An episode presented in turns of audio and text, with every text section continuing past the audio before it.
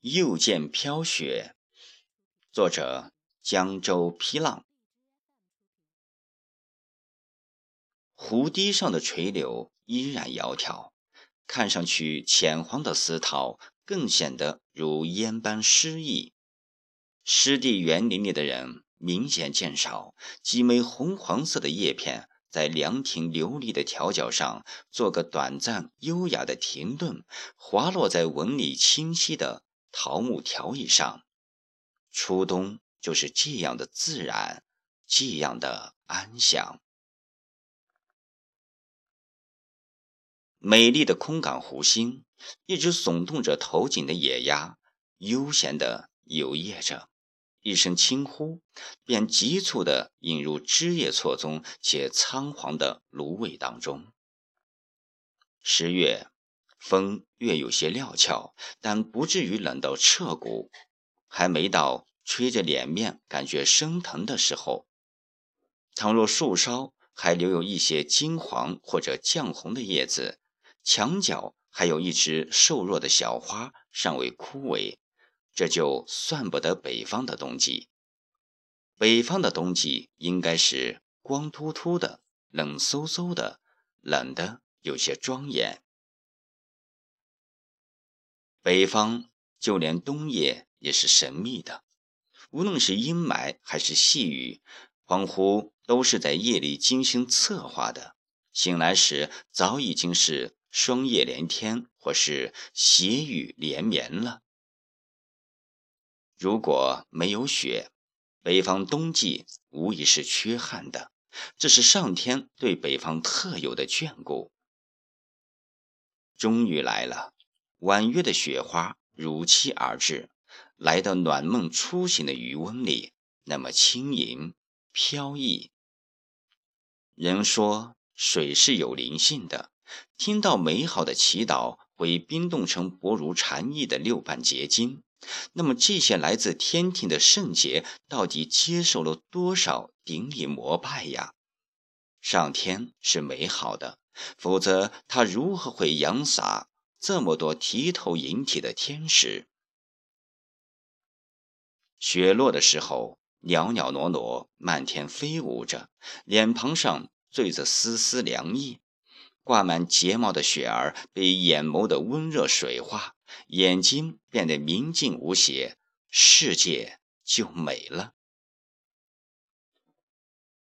雪花落在树梢上，原本萧瑟的枝杈变得丰盈起来，依然执着着与枝头的红叶，宛如羞涩的美妇，披着洁白貂裘般的尊贵优雅，在这漫天飞舞的雪花里。一切都是如此率真，黄的凄美，绿的从容，灰的沉稳，连丛生的灌木也变得如此简单安静。雪花落在湖心里，不去惊动湖底的鱼儿，也不溅起丁点涟漪。如果别无抉择，便消融的无声无息。他把笑颜。藏在下一个轮回里。雪花落在古老的屋林铜瓦上，落在斜跳的檐角上，恰如久远厚重的包浆，在日波月食中厚积着沧桑。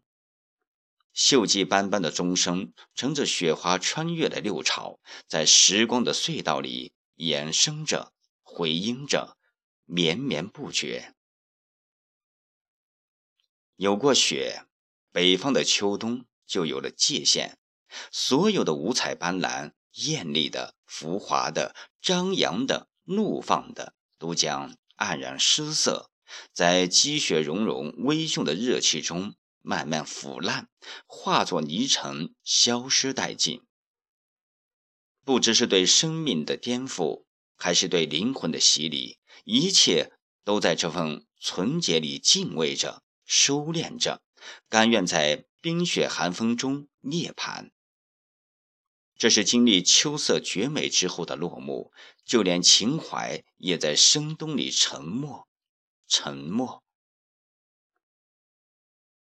总以为没有生命才是安静的，而在这一季雪落的时候，大自然勾勒了一幅动态的静美，与山川、森林、与炊烟、水瀑都在安恬中静默着。有人说，能听到雪落的声音，可能吗？这需要何等的心境！在这天籁俱寂、雪落的世界里，恐怕只能听到自己心在忏悔的颤动了。假如雪有禅意，那一定是对喧嚣和浮躁的回收。此时能与心灵对话，便会在沧桑中释然。心美，万物皆美。正如这雪花包容了大地，在光阴的流年里行走着，期待着下一个春夏秋冬的莅临。北方是美丽的。当雪花覆盖了葱茏的山脊，纵横的阡陌，自由清新的空气沁人心脾。在这美好的自然造化里，心就有了皈依，那是对圣洁的俯首。雪落的时候，春天就不会太久。归来偶把梅花嗅，春上枝头已时分。于逆境中不沉沦，浮华中不逐流，在苦而不言、喜而不语的境界中从容着。又见雪飘，安然了这个季节。